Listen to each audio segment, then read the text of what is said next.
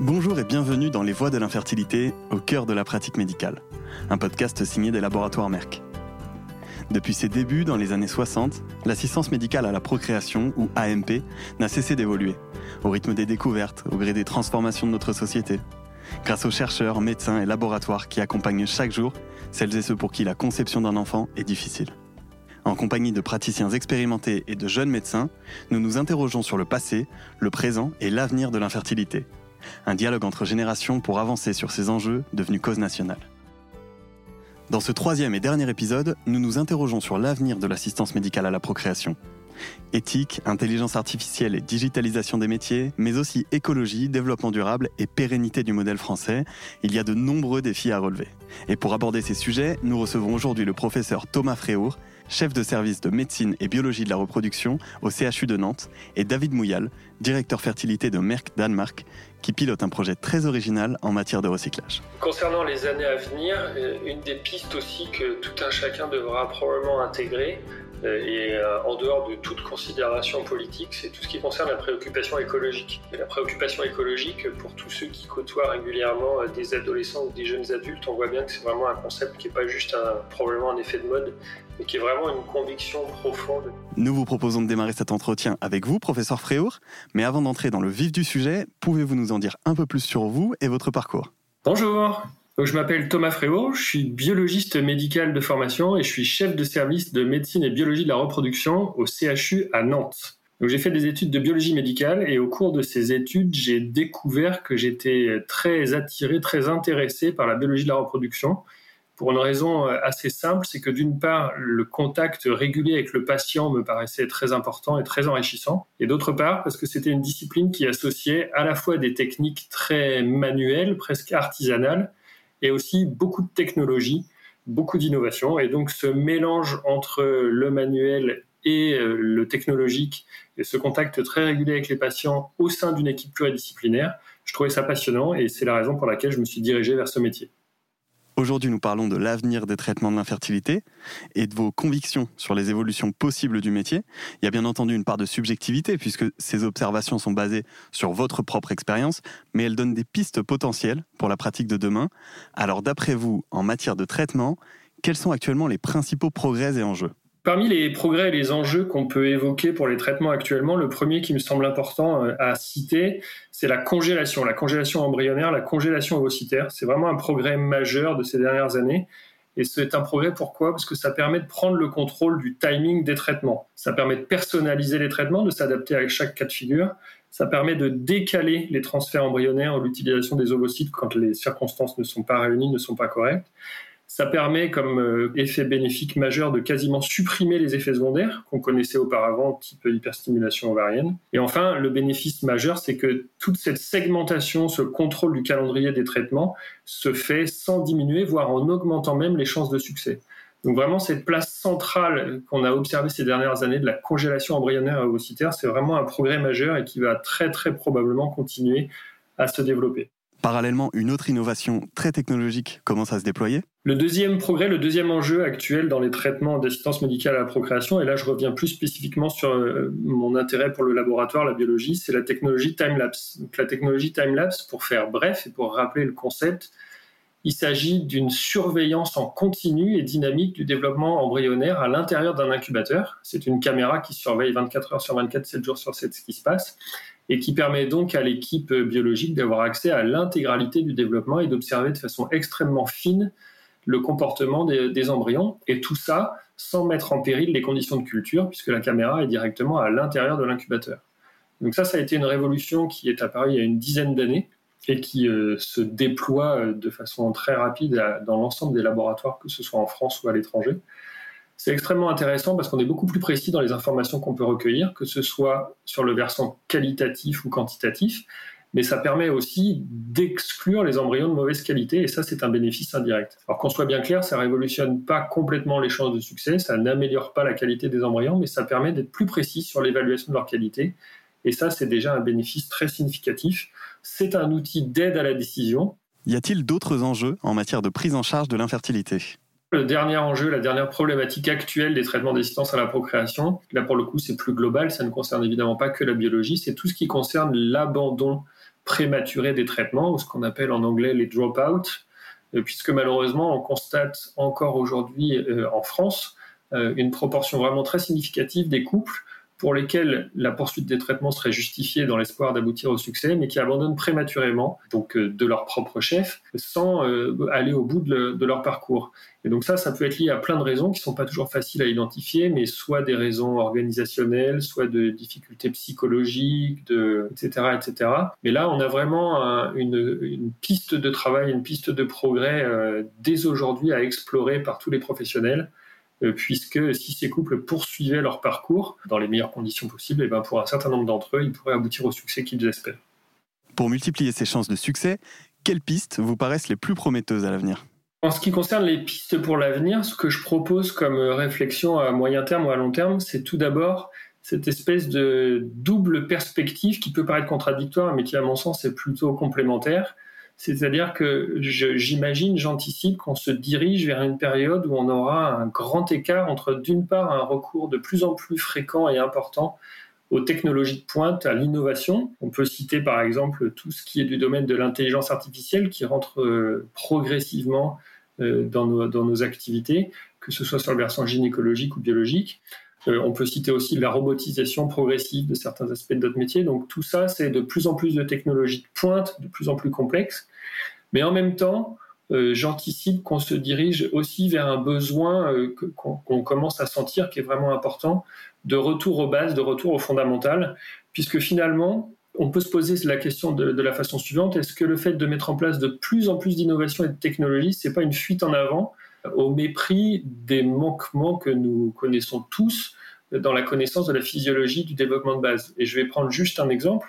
On a parlé du time-lapse, mais on peut parler même de l'intelligence artificielle ou de l'analyse génétique du statut euh, embryonnaire, le PGTA. Eh bien, tout ça, c'est évidemment des perspectives intéressantes et séduisantes. On peut même parler d'effet de mode, on peut parler de buzz. Néanmoins, il faut bien garder en mémoire qu'on est dans une situation d'un point de vue purement scientifique où on ne connaît pas l'intégralité des mécanismes qui régulent, qui contrôlent le développement embryonnaire au laboratoire. On s'en approche et les techniques les plus récentes, euh, type transcriptomique, protéomique et tous les omiques euh, qu'on cite régulièrement, ça nous permet de progresser. Néanmoins, on est loin de connaître euh, les mécanismes à l'œuvre. On ne sait pas pourquoi tel embryon se développe, pourquoi celui-là non, pourquoi tel embryon s'implante, celui-là non. Et on, est quand même dans un contexte où, voilà, de plus en plus de technologies, certes, mais en même temps toujours cette espèce de boîte noire, toujours ce manque de connaissances. Et donc c'est ce grand écart que je vois pour l'avenir. Un grand écart qui n'est contradictoire qu'en apparence? En espérant évidemment que l'un et l'autre vont s'interconnecter, que la technologie pourra permettre d'avancer sur la connaissance physiologique et que la physiologie pourra éclairer les choix d'innovation euh, pour le futur. Et donc cette recherche fondamentale, à mon sens, elle est vraiment fondamentale et elle devrait être poursuivie et encouragée, y compris en France, euh, que ce soit sur le développement de l'embryon, mais aussi sur la formation des gamètes, la spermatogénèse, la compréhension de l'infertilité masculine et la compréhension de l'infertilité tout court. À côté de la recherche, le lien avec les patients est lui aussi essentiel. Quelles évolutions voyez-vous arriver dans ce domaine? On entend beaucoup parler de la santé connectée, par exemple. Les patients sont en demande de contact, ils sont même parfois un petit peu exigeants, mais euh, on peut considérer que c'est assez légitime. Les traitements sont complexes et de notre côté, du côté des équipes médicales, on est en attente aussi des patients qui respectent les consignes qu'on leur transmet. Et dans ce cadre-là, tout ce qui est communication numérique peut avoir un intérêt. Et on peut même aller au-delà et on peut imaginer qu'à l'avenir, tout ce qui, est, qui peut être mis sous le contexte général, sous le titre global de santé connectée, euh, peut évidemment avoir un intérêt de pilotage à distance, de surveillance et de contrôle du bon déroulement des traitements. Donc ça, ça permet de limiter les erreurs, hein. ça permet de rassurer aussi les patients. Des technologies qui n'ont pas forcément que de bons côtés d'ailleurs? Après, bien évidemment, on reste dans un métier, euh, la médecine en général et la nôtre en particulier, on reste dans un métier de relations humaines et on peut craindre que si on développe à outrance euh, la communication numérique et la santé connectée, ce soit au détriment euh, de l'échange direct, que ce soit par téléphone ou en consultation. Il suffit de s'être frotté à un service après-vente, un service client de n'importe quelle entreprise euh, ces dernières années pour savoir à quel point c'est agaçant d'avoir un répondeur ou d'avoir un, robot Internet qui répond vaguement ou de façon complètement idiote parfois aux questions qu'on lui pose. Mais néanmoins, là aussi, la technologie au service de la relation entre le patient et le médecin, à travers la santé connectée, peut permettre d'envisager, en tout cas pour la majorité des patients, une amélioration de leur expérience, et ça revient à ce qu'on disait précédemment, amélioration de leur expérience, et donc peut-être, in fine, meilleur ressenti euh, des traitements et moins d'abandon prématuré. Dans cet environnement, comment voyez-vous le rôle des laboratoires pharmaceutiques évoluer au-delà de la proposition de traitement de qualité? On peut aussi le situer dans leur rôle dans tout ce qui concerne la recherche clinique la recherche clinique, que ce soit en France ou à l'étranger, elle peut être purement académique avec des fonds publics, mais on sait à quel point les fonds pour la recherche sont difficiles à obtenir. Les laboratoires pharmaceutiques ont aussi leur rôle à jouer là, et ils le jouent déjà, et j'espère qu'ils vont continuer à le jouer à l'avenir, en fournissant des moyens, en fournissant euh, des réseaux d'experts, en fournissant du soutien méthodologique ou réglementaire. Donc l'idée n'est pas d'être naïf et, de croire que euh, les laboratoires sont parfaitement désintéressés. Néanmoins, ce sont des acteurs absolument majeurs dans la recherche clinique aujourd'hui et ils continueront à l'être à l'avenir, à mon sens. Alors jusqu'à présent, nous avons parlé des aspects plus techniques de la pratique et de la recherche. Qu'en est-il du côté de l'éthique? Quel chemin reste à parcourir en la matière? Tout le monde est parfaitement au courant maintenant que la richesse de l'avenir, ce sont les données patients. Et donc, a, ça soulève évidemment beaucoup d'intérêt, beaucoup de convoitises des uns et des autres, sans parler de tout ce qui est sécurité informatique et des événements euh, qui se multiplient récemment, euh, de piratage, etc., des, structures de santé, euh, y compris en France. Donc là, d'un point de vue éthique, il semble vraiment indispensable d'être parfaitement clair de la part des fournisseurs de services et des équipes médicales lorsque des outils de communication ou des outils connectés sont proposés aux patients, euh, puisque bien évidemment, il faut que la sécurité soit garantie. Un principe fondamental, mais qui ne doit pas devenir un frein à la recherche cependant, il y a là un équilibre qu'il faudra respecter pour ne pas entraver le progrès Si on reprend euh, l'idée du domaine de la recherche, tous les centres AMP, tous les hôpitaux, toutes les équipes médicales dans le monde ont des données extrêmement intéressantes, des données patients extrêmement intéressantes pour la recherche. Or, on sait à quel point, d'un point de vue réglementaire et organisationnel, c'est difficile de partager ces données pour faire des études multicentriques, des études de cohorte. Euh, et ça, c'est vraiment très complexe.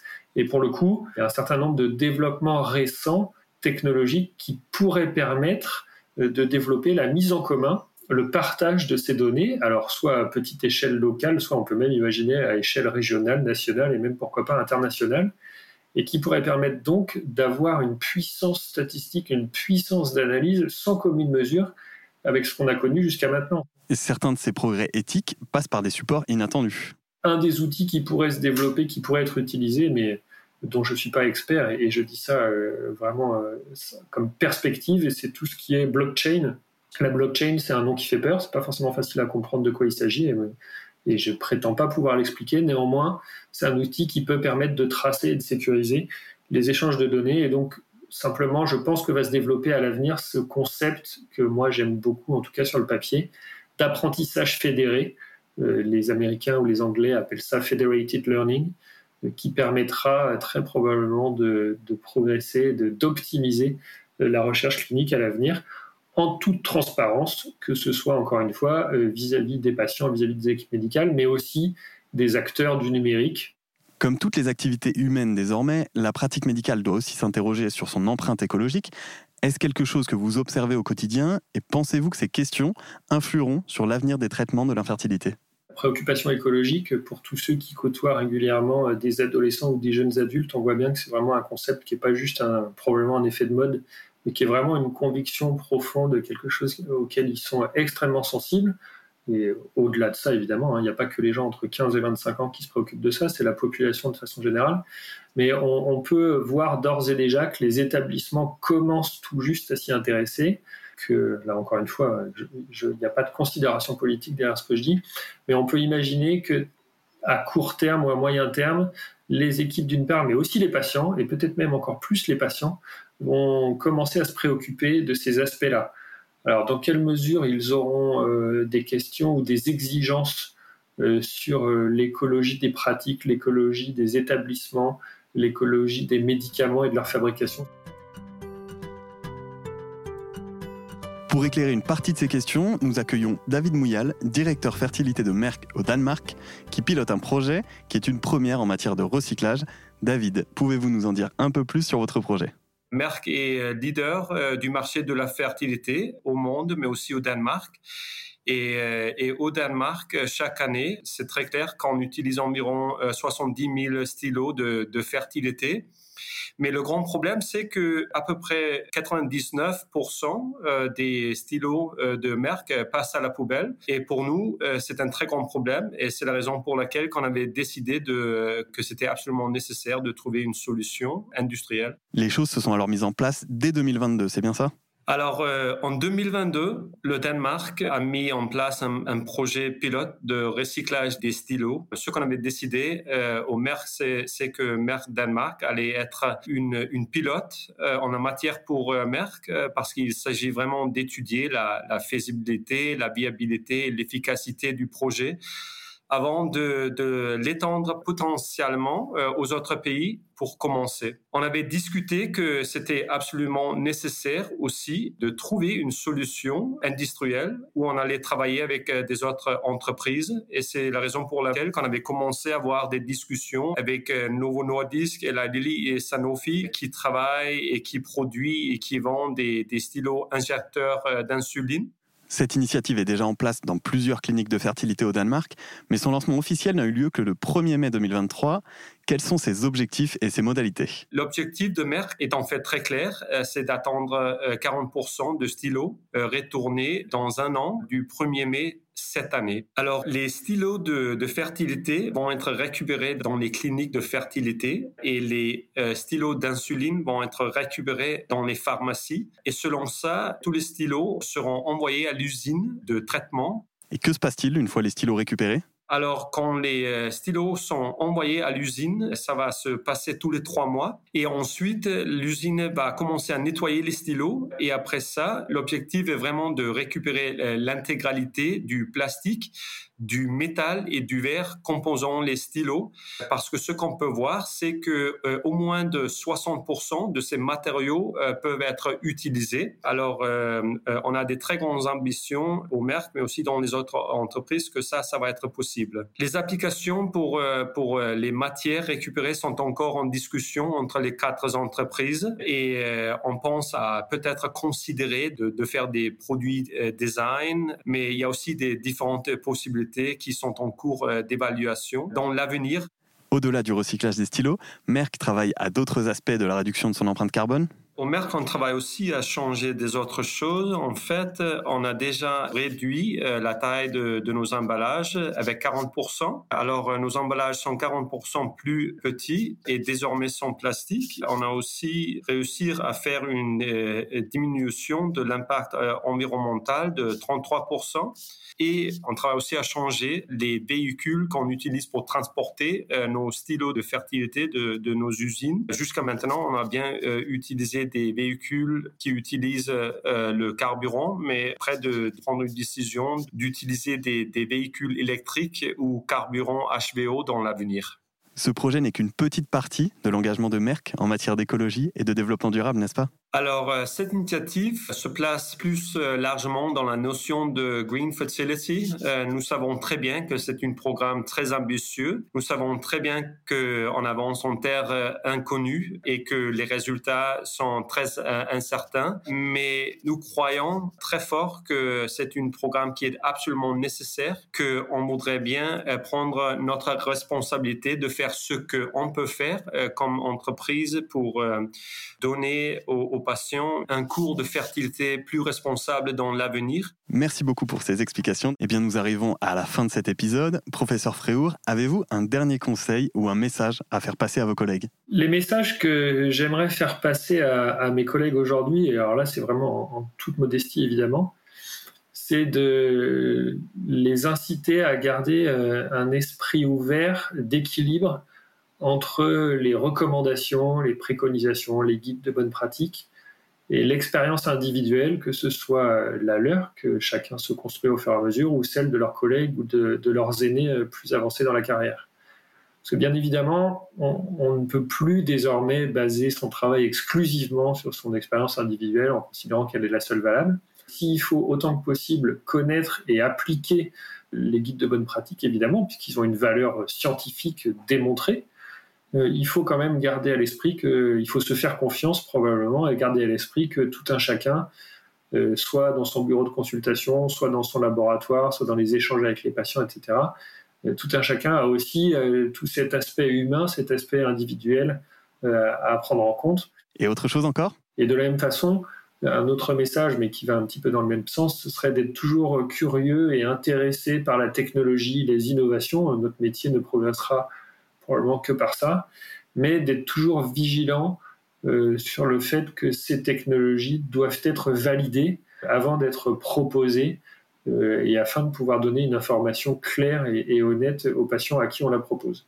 Parce que encore une fois, on, est dans une espèce d'explosion technologique, de, course euh, à l'armement technologique, que ce soit dans les traitements ou dans les laboratoires, et, distribuer ou mettre en place ça sans discernement et sans s'intéresser à la validation réelle scientifique, ça n'aurait pas de sens. Donc encore une fois, le message, c'est de rester curieux, de ne pas être réfractaire à l'innovation, ça n'a aucun sens dans notre métier.